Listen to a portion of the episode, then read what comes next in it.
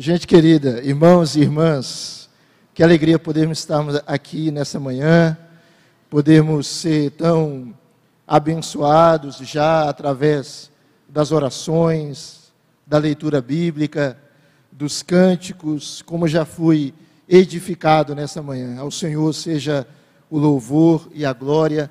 Nós saudamos a todos com a graça e a paz do nosso Senhor e Salvador Jesus Cristo. Queria agradecer ao pastor Sávio, oportunidade de estar aqui, a, a graciosidade do coração dele e podermos estar nesse momento com os irmãos. Depois estaremos voltando para Garanhuns, temos compromissos lá com a comunidade que o Senhor nos deu a graça de servir. Eu quero convidar você a abrir a Bíblia em um texto muito conhecido da Sagrada Escritura, uh, um texto que é um, um eixo, um centro, uh, um núcleo uh, do Evangelho de Lucas, Lucas capítulo 15. Então, por favor, abra sua Bíblia, Lucas capítulo 15.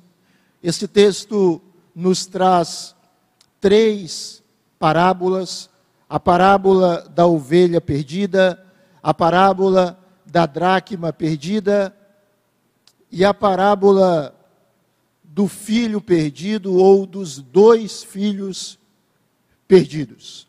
E a gente vai conversar um pouquinho esse texto que com certeza você já leu tanto, já ouviu tantas reflexões sobre essa passagem, e eu queria nesta manhã conversar um pouquinho com os irmãos sobre ela.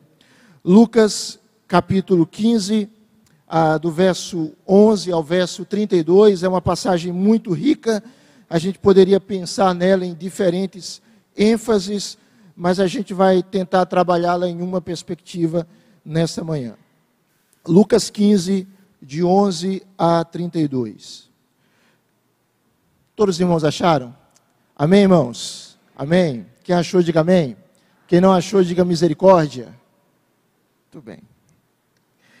Jesus continuou: certo homem tinha dois filhos. O mais moço deles disse ao pai: Pai, quero que o Senhor me dê a parte dos bens que me cabe. E o pai repartiu os bens entre eles. Passados não muitos dias, o filho mais moço, ajuntando tudo que era seu, partiu para uma terra distante e lá desperdiçou todos os seus bens, vivendo de forma desenfreada. Depois de ter consumido tudo, sobreveio àquele país uma grande fome e ele começou a passar necessidade. Então, foi pedir trabalho a um dos cidadãos daquela terra, e este o mandou para os seus campos, a fim de cuidar dos porcos.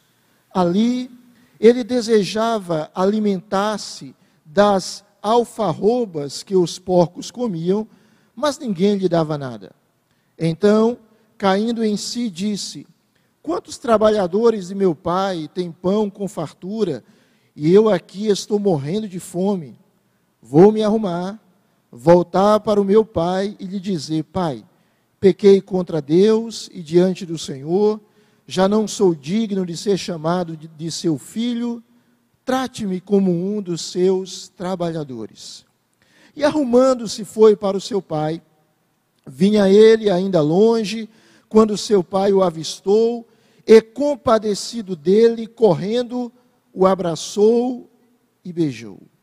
E o filho lhe disse: Pai, Pequei contra Deus e diante do Senhor, já não sou digno de ser chamado de seu filho. O pai, porém, disse aos servos: Tragam depressa a melhor roupa e vistam nele, ponham um anel no dedo dele e sandálias nos pés. Tragam e matem o bezerro gordo. Vamos comer e festejar porque este meu filho estava morto e reviveu, estava perdido e foi achado, e começaram a festejar. Ora, o filho mais velho estava no campo, Quando voltava, ao aproximar-se da casa, ouviu a música e as danças. Chamou um dos empregados e perguntou o que era aquilo. E ele informou: O seu irmão voltou, e por tê-lo recuperado com saúde, o seu pai mandou matar o bezerro gordo. O filho mais velho se indignou e não queria entrar. Saindo, porém, o pai procurava convencê-lo a entrar, mas ele respondeu ao seu pai: Faz tantos anos que sirvo o Senhor e nunca transgredi um mandamento seu. Mas o Senhor nunca me deu um cabrito sequer para fazer uma festa com os meus amigos. Mas quando veio esse seu filho, que sumiu com os bens do Senhor, gastando tudo com prostitutas, o Senhor mandou matar o bezerro gordo para ele. Então o pai respondeu: Meu filho, você está sempre comigo, tudo o que eu tenho é seu. Mas era preciso festejar e alegrar-se, porque este seu irmão estava morto e reviveu, estava perdido e foi achado. Aleluia. Amém. Senhor, que privilégio podemos ler a tua palavra, que bênção podemos estar nesse culto e sermos edificados pelos louvores ao teu nome. Que bênção, Senhor, podemos ouvir a tua voz. E agora, Senhor, continua a falar conosco, continua a ministrar ao coração do teu povo. É o teu povo, é a tua igreja que está aqui. Então, Espírito Santo, Tu és o Senhor desta igreja, Tu és livre, Tu és soberano, Tu estás no nosso coração, Tu transformaste cada um de nós em Tua casa, em Teu templo, em Teu santuário. O Senhor age soberanamente, de maneira vívida. Então, Senhor, continua a agir neste culto e fala ao nosso coração, em nome de Jesus. Amém. Amém. Irmãos, conta-se uma história de uma jovem ela era americana, ela foi criada em um, um pomar de cerejas lá no Michigan. E aquela jovem tinha algumas práticas, e aquelas práticas geravam uma certa dificuldade dela com seus pais. Por exemplo, ela, ela, gostava de usar um piercing no nariz e os seus pais não gostavam daquilo. Ela ouvia algumas músicas incompatíveis com a cosmovisão dos seus pais ela usava algumas saias extremamente curtas e seus pais ficavam chateados com isso. E quando os seus pais a repreendiam, ela ficava amargurada. E certa feita, em um determinado momento em que ela foi censurada, ela simplesmente disse para os pais: Eu odeio vocês. Eu detesto vocês. E naquela noite, aquela jovem, ela executou um plano que ela já tinha pensado dezenas de vezes. Ela simplesmente fugiu de casa. A história conta que ela foi para Detroit e no seu segundo dia ali ela conheceu um homem.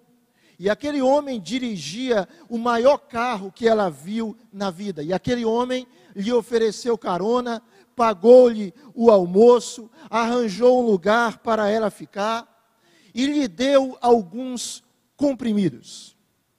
E aqueles comprimidos a fizeram se sentir melhor, uma sensação que ela jamais tivera anteriormente. E ela se sentiu ótima. E ela chegou a uma conclusão: meus pais não sabem o que é melhor para mim. Meus pais não permitem que eu me divirta. E aquela boa vida continuou durante um mês, dois meses, seis meses, um ano. Aquela menina tinha a companhia daquele homem com um carrão, e aquele homem era chamado por ela de chefe. Este homem ensinou aquela menina algumas coisas de que os homens gostam. Como ela era menor de idade, os homens lhe pagavam mais pelos seus serviços. Ela morava em um apartamento pequeno e ela podia encomendar aquilo que precisava. Certa feita ela tomou um susto porque ela viu a sua foto em uma embalagem de leite e tinha os seguintes dizeres: Vocês viram esta criança? Mas ela ignorou isso. Depois de um ano, os seus primeiros sintomas incipientes de uma enfermidade apareceram. E aquele chefe, que era tão bom com ela aparentemente, se tornou um homem cruel. E disse para ela, diante da sua enfermidade: Hoje em dia a gente não pode facilitar. E aquela jovem, antes que ela percebesse, ela estava na rua sem um tostão. Ela ainda conseguia ganhar alguma coisa de noite, mas não lhe pagavam muito, e todo o dinheiro que ela arrecadava, ela usava para manter o vício. O inverno chegou e ela se encontrou dormindo do lado de fora de uma loja de departamentos. Ela não se sentia mais uma mulher do mundo, uma mulher exploradora dos prazeres da era. Ela se sentia uma menininha perdida numa cidade fria e assustadora. Seus bolsos estavam vazios, ela estava com fome, ela necessitava de uma dose para lhe entorpecer, para lhe dar uma sensação transitória de prazer. Ela trêmula encolhe as pernas debaixo dos jornais que empilhara sobre o seu casaco. E ela faz uma oração. E ela diz: Deus, por que, que eu fugi? Meu cachorro em casa come melhor do que eu agora. E ela soluça, e ela percebe que deseja voltar para casa mais do que qualquer outra coisa no mundo, e ela telefona. E ela telefona três vezes para o seu pai, mas todas as ligações caíram na secretária eletrônica. Nas duas primeiras, ela desliga sem deixar uma mensagem. Na terceira, ela diz: Papai, mamãe, sou eu. Eu estive pensando em voltar para casa, eu estou pegando um ônibus e eu vou chegar aí amanhã, lá pela meia-noite. Se vocês não estiverem me esperando, bem, eu acho que eu vou ficar no ônibus e eu vou para o Canadá. Foram sete horas de viagem daquela garota. E enquanto ela viajava, ela percebia os seus erros, as suas falhas, seus pensamentos ficavam saltitando, e ela começou a montar um discurso para dizer para o pai. Ela pensou em dizer: Papai, eu sinto muito, eu sei que eu estava errada, a culpa não foi sua, a culpa foi minha, papai, você pode me perdoar. E ela foi repetindo aquelas palavras várias e várias vezes, como se fosse as ensaiando.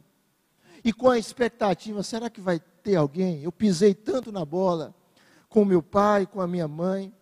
O ônibus finalmente chega na rodoviária. A jovem entra no saguão, não sabe o que esperar mas simplesmente ela se, eh, ela se defronta com uma cena. Ali não estava simplesmente seu pai, sua mãe, ali estavam umas 40 pessoas. 40 parentes, irmãos, irmãs, tios, primos, uma avó, uma bisavó para recebê-la. E aquelas 40 pessoas usavam chapeuzinhos de festa e eles assopravam apitos. E na parede daquele terminal havia uma frase que dizia: Seja bem-vinda. Diante daquela multidão, irrompe o seu pai. E ela olha para o seu pai com seus olhos cheios de lágrimas, e ela começa o seu discurso dizendo: Papai Pai, eu sinto muito, eu sei. E o pai a interrompe e diz: Quieta, filhinha. A gente não tem tempo para isso agora. Você vai chegar atrasada para a festa. Tem um banquete. Tem uma festa esperando por você. Essa história interessante, emocionante, ela retrata um pouco do texto que nós lemos. Porque se você olhar o texto que nós lemos, esta, esta parábola ela é conhecida como a parábola do filho pródigo, mas na verdade ela é a parábola dos dois filhos. E o texto nos apresenta dois filhos.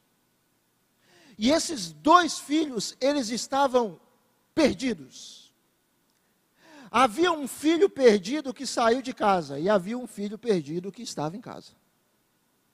Havia um filho perdido que disse: Eu vou aproveitar a vida vivendo dissolutamente. Havia um filho perdido que dizia: Eu vou servir ao meu pai como um escravo. Na verdade, são dois filhos igualmente perdidos. São dois filhos que têm projetos de autossalvação. O filho chamado pródigo, ou o filho desperdiçador, o seu projeto de salvação era: eu vou aproveitar a vida, eu vou fazer tudo o que eu quiser. O filho mais velho, o seu projeto de autossalvação era: eu vou ser certinho, eu vou conquistar a bondade do meu pai pelo meu mérito. E quem esses dois filhos representam? Se você olha no início do texto, Lucas 15, logo no início do capítulo, você vai perceber que Jesus tinha uma audiência. E quem estava ouvindo Jesus? Publicanos e pecadores, e fariseus e escribas, versos 1 e 2, respectivamente. Os publicanos e pecadores estavam sendo representados nesta parábola pelo filho mais novo. Os escribas e fariseus estavam sendo descritos pelo filho mais velho.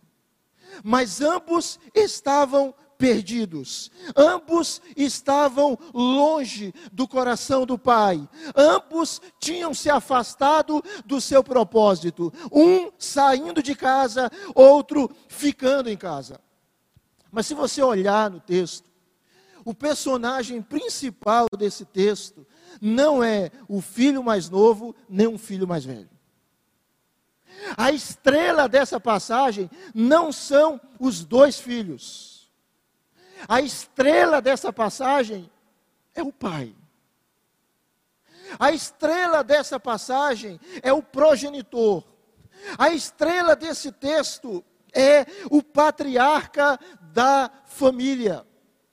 Porque se você observar, os dois filhos estão desviados. Os dois filhos que, como dizemos, representam os publicanos e pecadores, e os escribas e fariseus, os não religiosos e os religiosos. Uma parte estava perdida na sua irreligiosidade, a outra parte estava perdida na sua religiosidade. Uma parte estava perdida na imoralidade, na devassidão. Eu vou curtir a vida, porque a vida é curta. A outra parte estava perdida na sua religiosidade. Eu vou ser bom, eu vou ser muito bom, eu vou ser muito bom, e eu vou ser tão bom que o meu pai vai me dever algo, porque eu vou conquistar o amor dele pelo meu mérito. São duas realidades antagônicas, mas que na verdade descrevem o mesmo caminho, que é o caminho da perição, que é o caminho do afastamento de Deus. O filho mais novo, certa feita, ele chega para o pai e diz: Pai, tive uma ideia, me dê a herança que me cabe. O pai tinha dois filhos, Dois terços da herança ficava com o filho mais velho e um terço com o filho mais novo. Aquele pedido foi um pedido chocante, por quê? Porque, na verdade, era como se o filho mais novo estivesse dizendo: Pai, por que, o senhor não morre? Por que, o senhor não, não parte? Eu quero receber algo que é devido a mim quando o senhor morrer mas eu quero receber agora. Pai, era melhor se o, Senhor estivesse morto. Aquele pedido do filho era suficiente para ele, naquela cultura, ser esbofeteado pelo pai e ser expulso da família. Mas o pai, que é o centro da história, ele surpreendentemente, ele atende o pedido do filho. E ele dá a parte da sua herança, um terço dos bens que lhe pertencia como progenitor. O pai simplesmente entrega ao seu filho uma parte dos seus bens. O filho recebe aquela herança, e o texto diz que ele parte para uma terra distante, ele abandona o pai, na verdade ele já tinha abandonado o pai no seu coração, mas agora ele o abandona fisicamente, e o texto diz que ele vai viver dissolutamente. Ele vai viver numa vida de devassidão. Não é exatamente isso que a humanidade faz? Deus lhe abençoa, Deus lhe agracia, Deus lhe dá dons, talentos, bens, posses, coisas. E o que, é que a humanidade faz?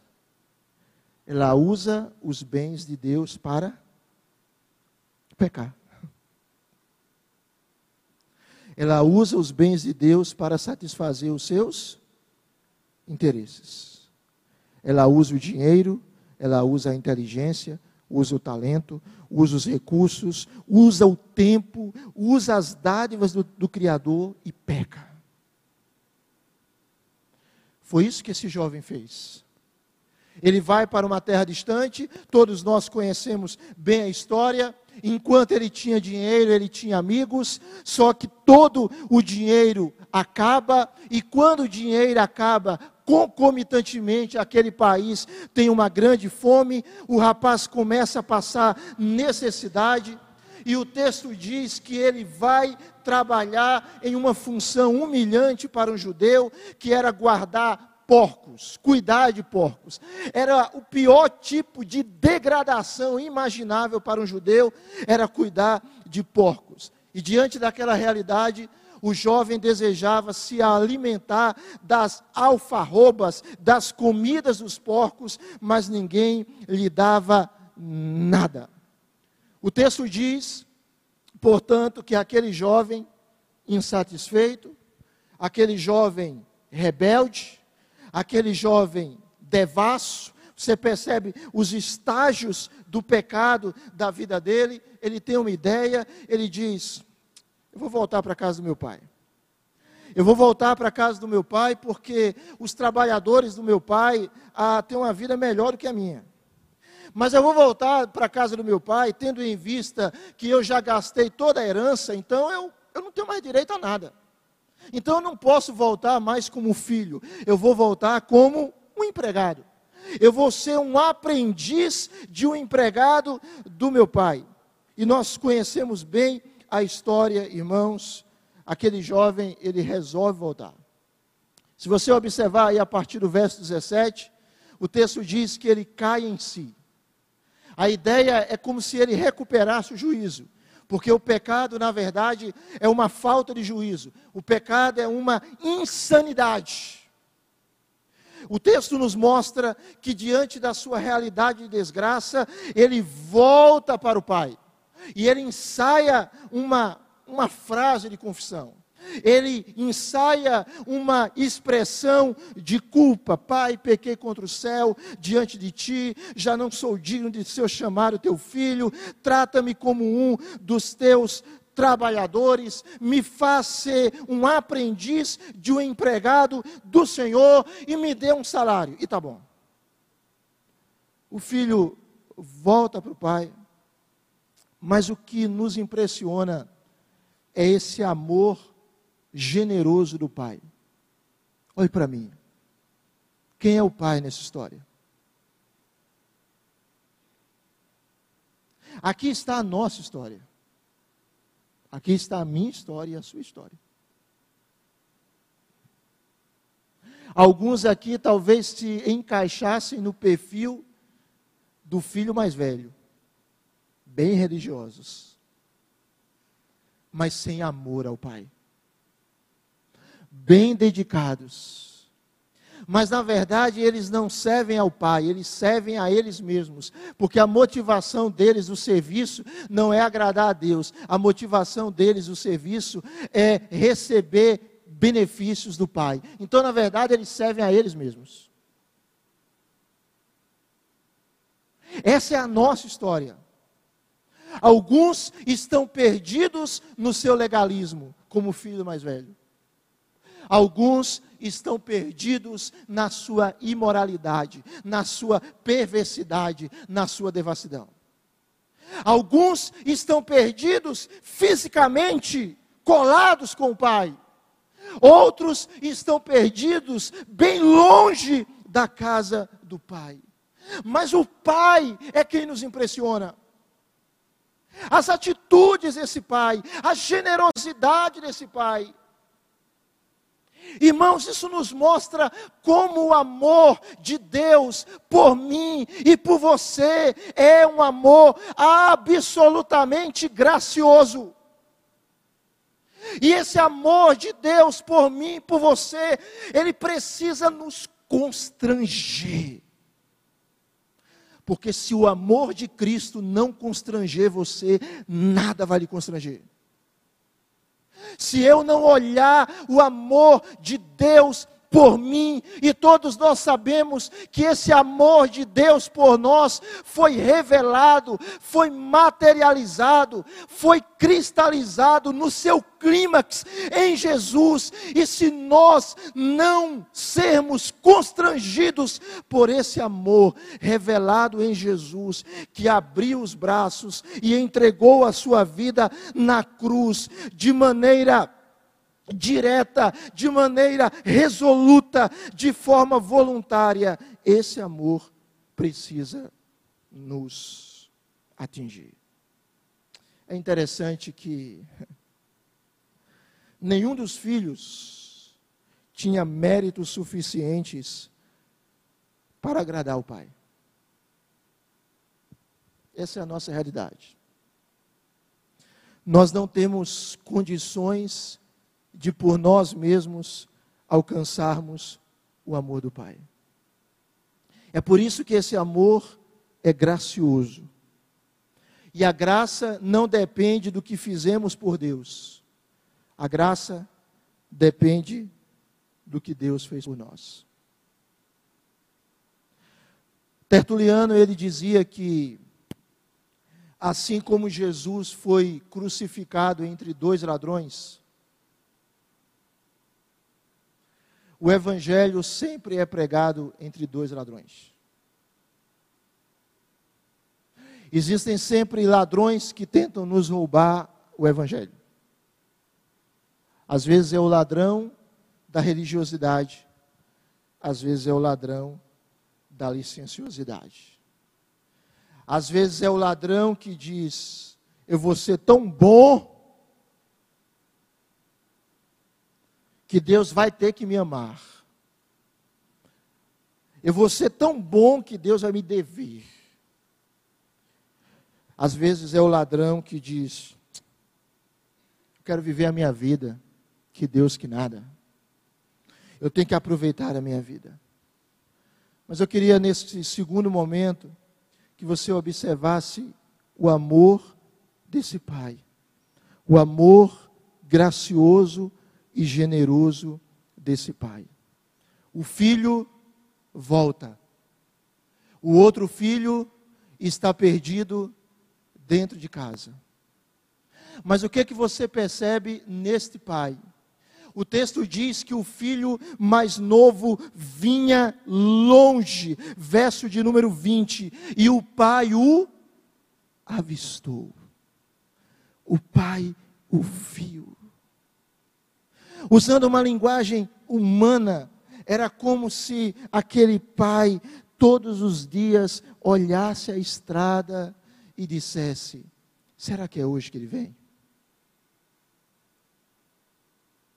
Será que é hoje que o meu filho volta? Qual é a ideia do texto, irmãos? Se você perceber as três parábolas de Lucas 15, sempre há algo ou alguém que se perde. Na primeira parábola, há uma ovelha perdida. Na segunda parábola, há uma moeda perdida. E na terceira parábola, há dois filhos perdidos. Mas em todas elas, há uma procura. Há uma busca. A ideia é: é um Deus que nos busca. É um Deus que nos procura.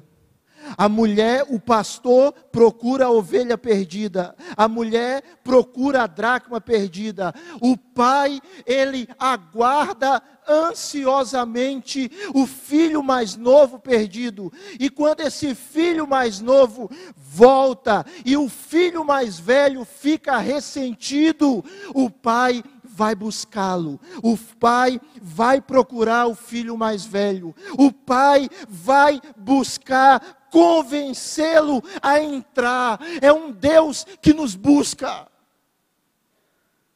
E qual foi a grande expressão pela qual Deus nos buscou? Foi através de Cristo.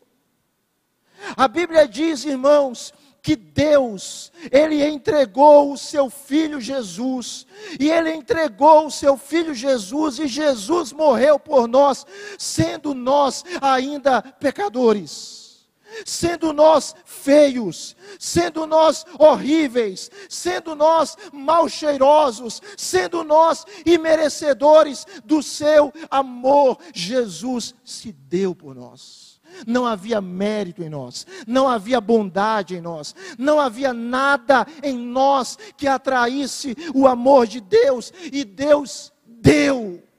E como a gente precisa entender isso? Como a gente precisa entender que nós somos imensamente amados e Deus nos procura. Se você olhar o texto, o filho volta, o filho mais novo, ele volta. E o texto nos diz que aquele pai, ele simplesmente não apenas estava procurando o filho, mas o amor do Pai é um amor que acolhe e que perdoa. Perceba o texto. O texto diz que o filho vinha ainda longe, verso 20. O pai o avistou e, compadecido dele, fez o que? Correu. O abraçou e que mais? O beijou um oriental, um pai, não corria em direção do filho nem a pau. Porque era algo humilhante para um pai. Era o filho que corria em direção a ele. Mas esse pai corre. O texto diz que esse pai corre em direção ao filho, porque é movido de compaixão. Ele levanta sua túnica e corre como um garoto qualquer e ele revela suas emoções. Ele abraça o filho e ele o beija. E a ideia no texto grego é que ele beijou o filho várias e várias vezes.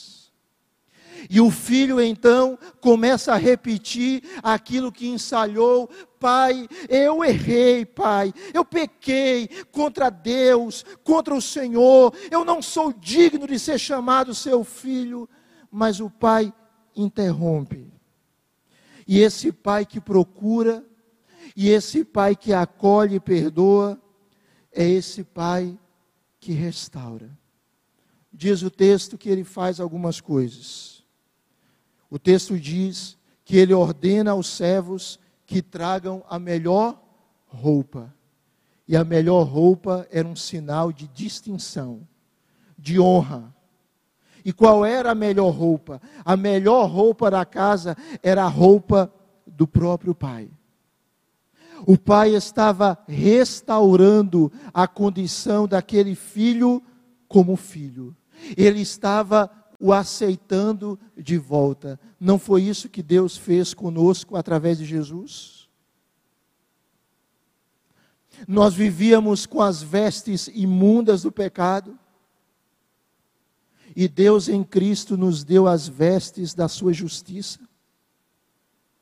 E Deus em Cristo nos deu as suas vestes limpas. E Deus nos aceitou como filhos e como filhos amados. O texto diz, irmãos, que aquele pai não, não apenas faz isso, mas o pai coloca um anel no seu dedo, e o anel era símbolo de autoridade e de reconciliação. O pai coloca sandálias nos pés do filho, porque os escravos viviam descalços, e sandálias eram símbolos de que aquele filho não era um escravo. O filho queria ser um escravo. Diante daquele quadro que ele vivia, era melhor ser um escravo. Mas o pai estava dizendo para ele: Meu filho, eu te honro com a minha justiça. Meu filho, você está reconciliado comigo. Meu filho, você é livre. Meu filho, você foi restaurado a todas as suas condições de filiação. Foi isso que Deus fez com você. Jamais pense, preste atenção, jamais pense que a nossa religiosidade é suficiente para conquistar o amor de Deus. Nós não precisamos conquistar o amor de Deus. É o amor de Deus que nos conquista. Nós não precisamos, pelos nossos méritos, ser aceitos por Deus, porque nunca o seremos. São os méritos de Deus em Cristo Jesus. Por esses méritos, nós somos aceitos e nós somos transformados e nós somos mudados.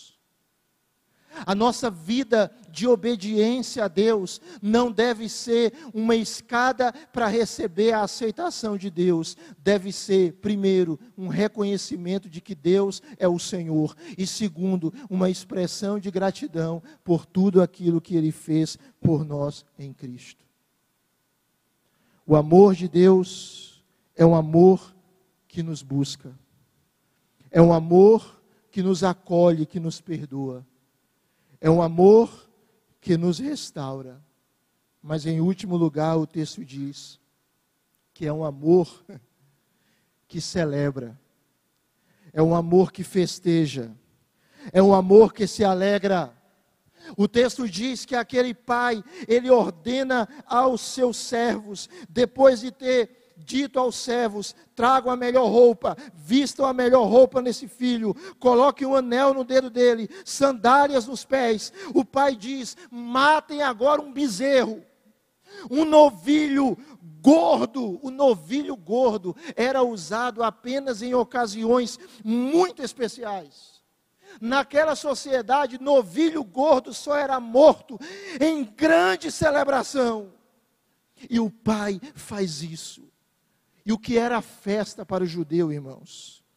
A festa para o judeu era um símbolo de comunhão.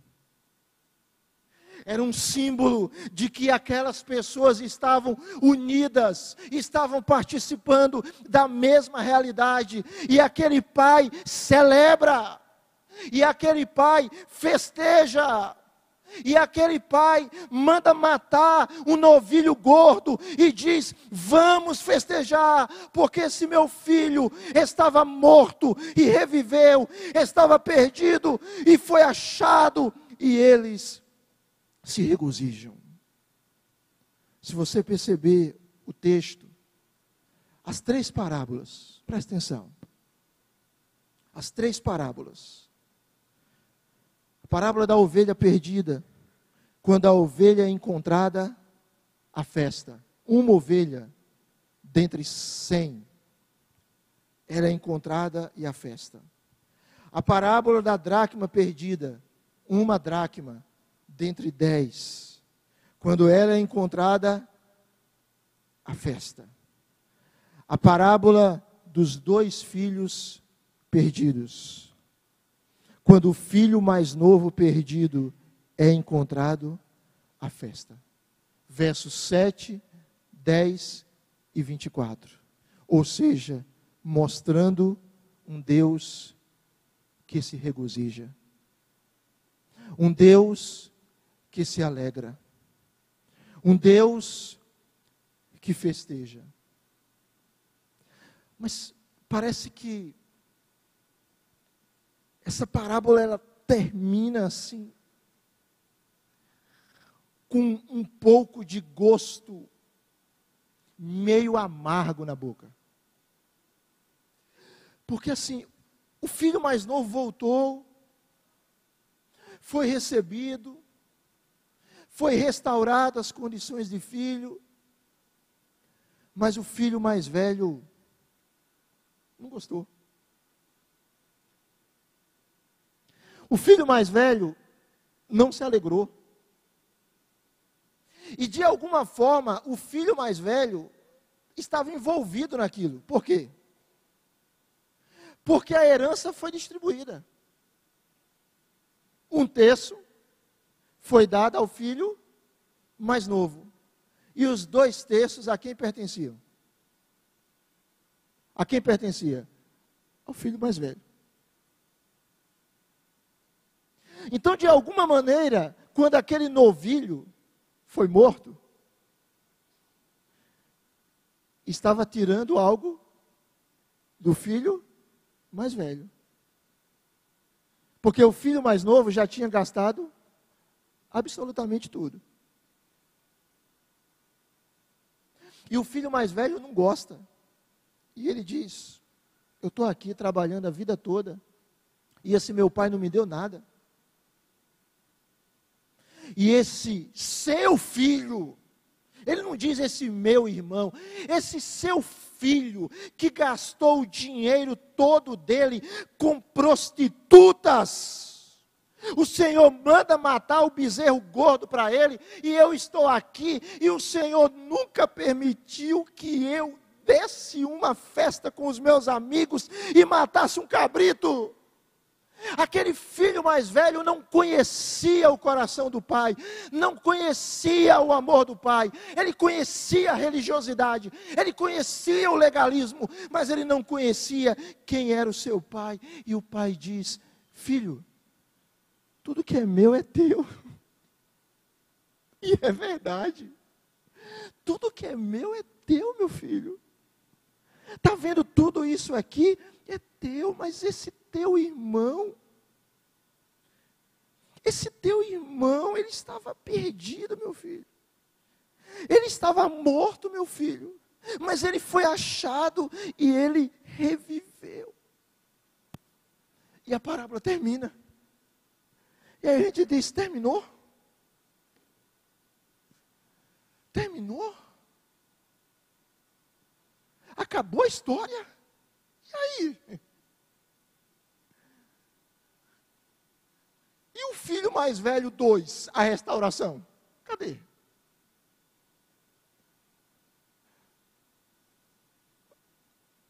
A parábola termina, irmãos. Ela termina abruptamente. E a audiência entendeu o que Jesus estava falando. Os não religiosos encontram salvação. Os religiosos não. Os que reconhecem o seu pecado, a sua imundícia e voltam, encontram reconciliação. Os que acham que são bons o suficientes para atingir o amor de Deus, permanecem perdidos. A audiência entendeu. Os fariseus e escribas entenderam. Os publicanos e pecadores entenderam. E aí eu caminho para o final com uma aplicação tão interessante que o Tim Keller faz. Ele diz assim: aquele filho mais novo, ele não tinha um bom filho mais velho. Ele não tinha um bom irmão mais velho. O irmão mais velho dele, a despeito de se achar bom, era mau porque estava longe do pai e porque estava longe do seu irmão. Ele não tinha um irmão mais velho que pudesse compartilhar da sua alegria da sua restauração, da sua volta. Mas nós temos um irmão mais velho bom. Nós temos um irmão mais velho perfeito. Nós temos um irmão mais velho gracioso. Nós temos um irmão mais velho generoso. Nós temos um irmão mais velho que compartilha a sua riqueza conosco. Nós temos um irmão mais velho que não fica emburrado porque a gente volta e participa da herança do Pai. Nós temos um irmão mais velho que deu a vida dele por nós graciosamente para que a gente participasse das suas riquezas, das riquezas do seu Pai, da sua generosidade. E esse irmão mais velho é Jesus Cristo. O filho pródigo tinha um irmão mais velho ruim. Você tem um irmão mais velho, perfeito e bom, que se sacrificou por você. Queria que nessa manhã, nesse texto que você já deve ter ouvido dezenas, centenas de vezes, você pensasse nesse pai, que não é bonachão, mas é bom.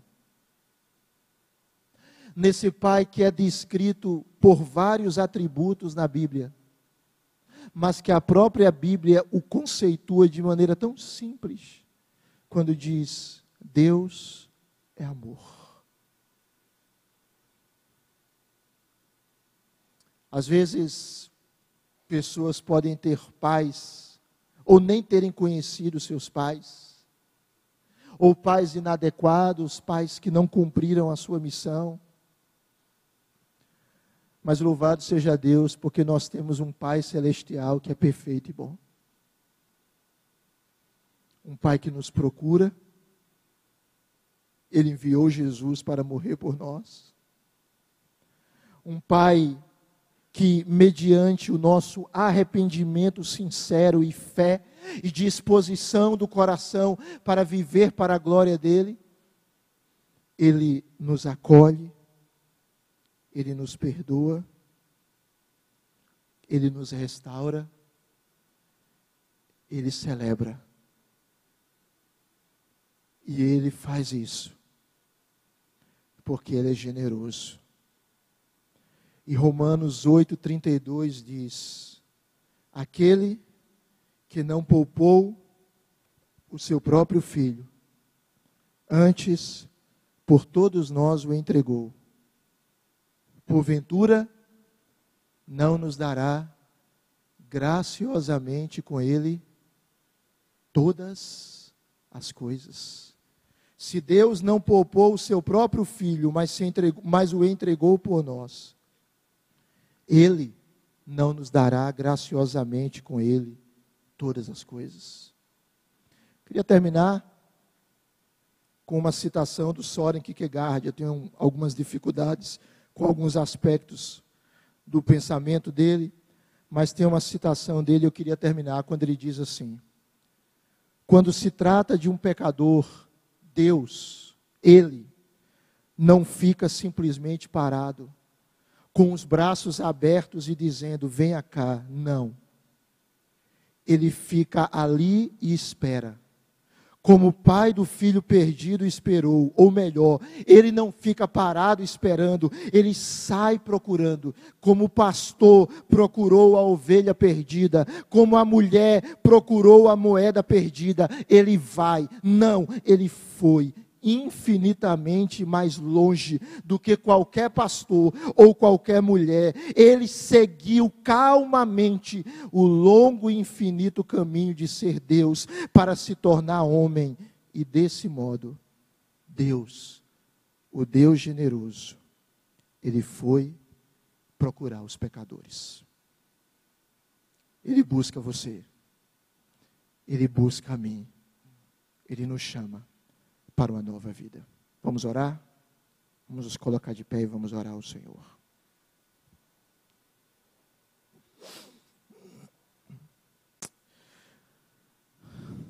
Deus, que grande amor é esse? Que grande misericórdia é essa, Senhor?